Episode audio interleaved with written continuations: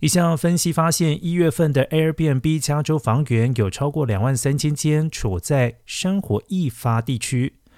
约占该公司在全加州短期租屋的百分之二十。分析进一步指出，其中有八处出租物业位在拉古尼纳古尔周围高风险火灾区，而上个星期该处才发生一场快速燃烧的山火，摧毁了至少二十栋的房屋。